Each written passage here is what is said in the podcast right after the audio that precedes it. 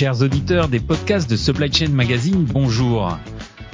Pour ce nouveau rendez-vous, nous recevons Charles Thury, associé chez Muse Partners, qui répond aux questions de Jean-Luc Rognon.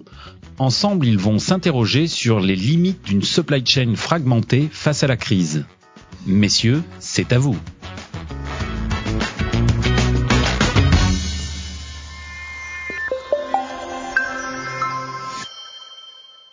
Bonjour Charles. Bonjour Jean-Luc. Au plus fort de la crise du Covid, euh, échaudé par euh, les pénuries de masques notamment, il était de bon ton de pointer du doigt les flux trop tendus, les stocks trop étriqués, pour expliquer les bouleversements de toutes les supply chains mondiales.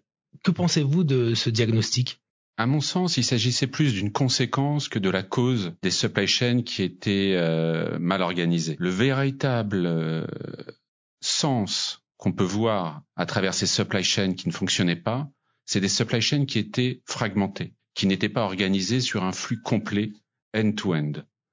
Un exemple type, c'est nos grands industriels qui avaient mis en place des fournisseurs de rang 1, 2, 3, créant par cela une multiplicité d'outils, des datas qui étaient traités assez différemment selon les acteurs, créant une difficulté à synthétiser et avoir une vision complète, et donc empêchant finalement d'avoir une tour de contrôle qui permette de piloter avec une vision exhaustive, d'identifier rapidement les, euh, les risques.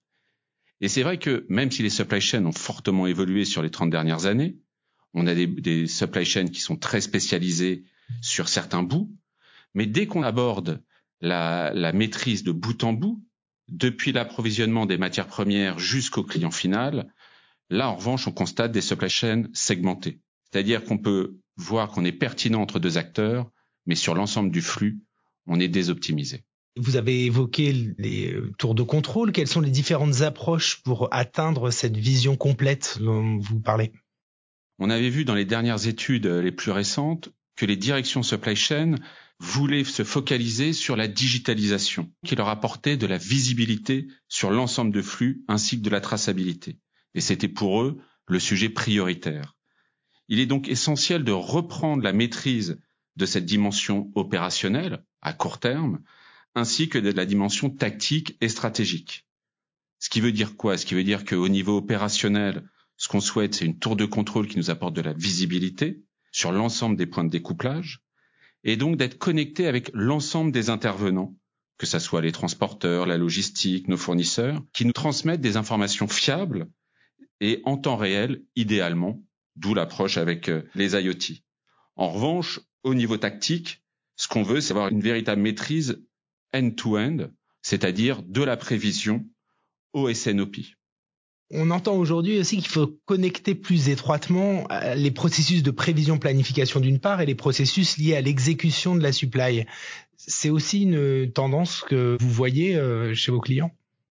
C'est les enjeux actuels de la supply chain c'est comment pouvoir avoir une planification macro qui cadre, qui donne les tendances, les grandes décisions stratégiques, et qui, et c'est là où est tout le tout l'enjeu du sujet, qui avec un canal d'information permettent de redescendre cette décision à l'ensemble des acteurs concernés et impactés.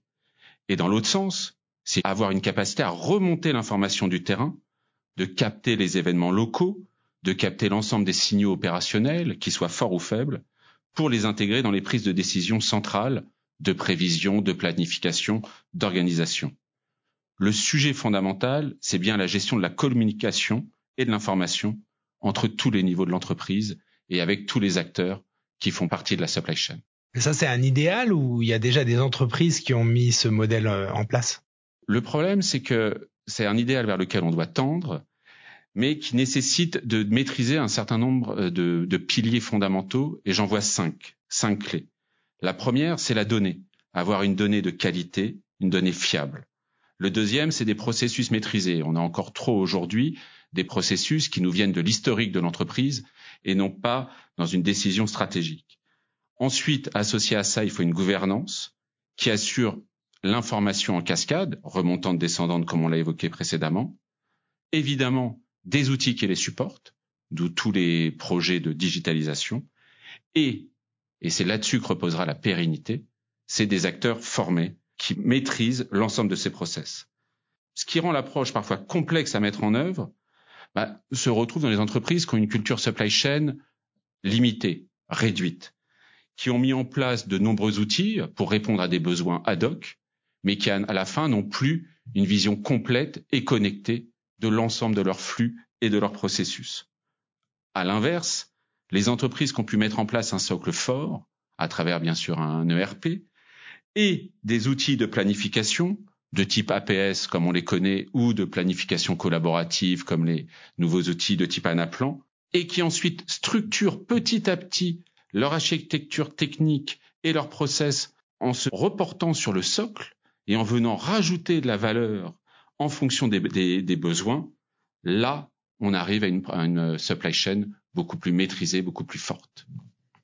Et donc, il y a des entreprises qui euh, ont ce, ce, ce modèle-là aujourd'hui. On a des entreprises qui ont déjà fait cette, euh, cette bascule. On a par exemple euh, les grandes entreprises de luxe qui ont une capacité à maîtriser l'ensemble de la chaîne, qui ont une capacité à fournir de la matière à leurs fournisseurs, à contrôler l'approvisionnement de matière à leurs fournisseurs de rang 1 ou 2 et à piloter leurs capacités. On retrouve ça aussi dans l'aéronautique. Aujourd'hui, les grands acteurs de l'aéronautique cherchent à reprendre de la maîtrise sur leurs fournisseurs de rang 1, 2 et 3 et d'avoir une visibilité sur ce qui arrive. Tout à l'heure, vous évoquiez euh, les trois dimensions. On a, parlé euh, de la partie opérationnelle et tactique, moins du stratégique. Sur le plan stratégique, que manque-t-il, selon vous, aujourd'hui aux organisations supply? Le, le, le, point fondamental, c'est que pour une supply chain soit performante, elle recherche un optimal global. Donc des approches de la matière première à la livraison finale. Ce qui veut dire que dans cette approche-là, elle ira en contradiction, en opposition parfois face à une direction commerciale ou une direction industrielle. Il est donc fondamental dans un premier temps que le rôle de la supply chain, son poids dans l'entreprise, soit reconnu et soit positionné au niveau de la direction et du COMEX. Une étude il y a quelques années présentait les gaps de performance des entreprises qui reconnaissent la supply chain comme un atout stratégique versus les autres. Et ce qu'on constatait, c'est que ces entreprises-là avaient un EBIT qui était supérieur de 30% à la moyenne, mais surtout, elles réalisaient ça avec des stocks deux fois moins importants et un meilleur motif. Donc c'est vrai que euh, si des grands groupes ont opéré cette bascule depuis plusieurs années, transformer aujourd'hui une supply chain dans une entreprise et lui donner ce rôle clé peut prendre du temps. On est dans une période où les délais d'appro dérivent et en plus manque de fiabilité. Les stocks de composants critiques ont augmenté de plus de 60%, entraînant d'ailleurs des risques sur euh, le BFR de l'entreprise, et des taux de rupture qui ont pris 1 à 2 points dans la grande distribution, ce qui veut dire que le temps devient un luxe. La première brique à mettre en œuvre, c'est bien déjà le positionnement de la supply chain au sein de l'entreprise et que ce positionnement très transverse soit reconnu. Vous dites que ça prend du temps et on le voit, il y a des chantiers autour de la gouvernance, de la data, de l'organisation. Euh, les, directeurs supply chain aujourd'hui, ils en manquent cruellement du temps. Euh, concrètement, comment imaginez-vous la trajectoire à adopter pour reconfigurer, pour défragmenter cette supply? Une des difficultés fortes aujourd'hui, c'est qu'on a une offre extrêmement vaste et hétéroclite de méthodes, d'outils, d'approches qui peuvent répondre à un ou plusieurs besoins spécifiques. Si on prend l'exemple de la gestion des stocks, qu'est-ce qu'on fait? Est-ce qu'on utilise du CBN classique? Est-ce qu'on gère avec du stock de sécurité associé à un taux de service? Est-ce qu'on met en place du DDMRP, du DDSOP Est-ce qu'on met en place de l'IA qui va prendre en main la demande et les stocks, comme par exemple certaines startups proposent ça, tel Flowlity ou euh, Vertigo. Est-ce qu'on met un outil beaucoup plus robuste comme un APS ou un outil 100% ouvert? Il faut donc très rapidement poser la vision complète et claire de nos processus, des besoins clés auxquels on doit répondre. Et ensuite, on pourra décider par où commencer. L'avantage dans la période actuelle, c'est que cette crise a mis en évidence nos faiblesses, nous permettant de prioriser finalement nos actions. Est-ce qu'il s'agit de donner à mes fournisseurs des infos fiables sur mes besoins futurs, et donc plutôt me focaliser sur la preuve et la maîtrise des stocks sur toute ma chaîne, ou au contraire, est-ce que j'ai des assets industriels qui aujourd'hui sont en sous-capacité, m'orientant en priorité sur l'optimisation de la planification de la prod et de la gestion de mes capacités externalisées? Et c'est vrai que pour mettre en œuvre une vision, la clé de la réussite reposera sur les hommes et les femmes qui la feront. Et la première nécessité, c'est d'avoir une équipe stable et motivée. Dans le contexte actuel, ce qui fera la vraie différence, c'est le sens qu'on donnera à cette vision et la manière dont les gens vont l'accompagner. On a parlé du, du pilotage et de la gouvernance, mais est-ce que euh, cette action sur les, les, supply chains implique aussi une reconfiguration, j'allais dire physique des, des supply chains? La première chose va être la digitalisation. Aujourd'hui, dans les dernières études, ce qu'on voyait, c'est que plus de 70% des directeurs supply chain voulaient lancer un plan de transfert digital, tout en sachant que deux tiers des directions s'estimaient peu ou pas matures. Il faut donc déjà avoir les talents et les compétences au sein de ces équipes pour se transformer. Après, et pour répondre à votre question, Jean-Luc, si on veut prendre un peu de hauteur, qu'est-ce qu'on vit depuis quelques années?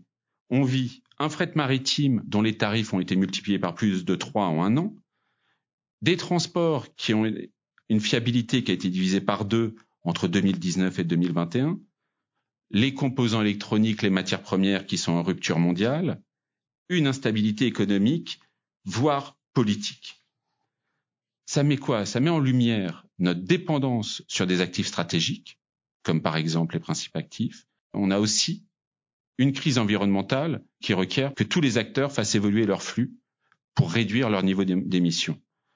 L'ensemble de ces événements illustre au plus haut point la nécessité de retrouver de la maîtrise et de la flexibilité à travers un renforcement des capacités industrielles en Europe, pouvoir avoir du multisourcing, mais pas uniquement lointain, mais aussi reprendre de l'industrie européenne. Donc des relocalisations ciblées. Des relocalisations ciblées avec la bonne technologie et le savoir, associées, et ça, ça va être clé pour les prochaines années, à des actions de réduction de la consommation d'énergie et de décarbonation des usines. C'est bien de ramener les usines, il faut aussi rentrer dans la problématique environnementale et réfléchir directement sur les principes de décarbonation.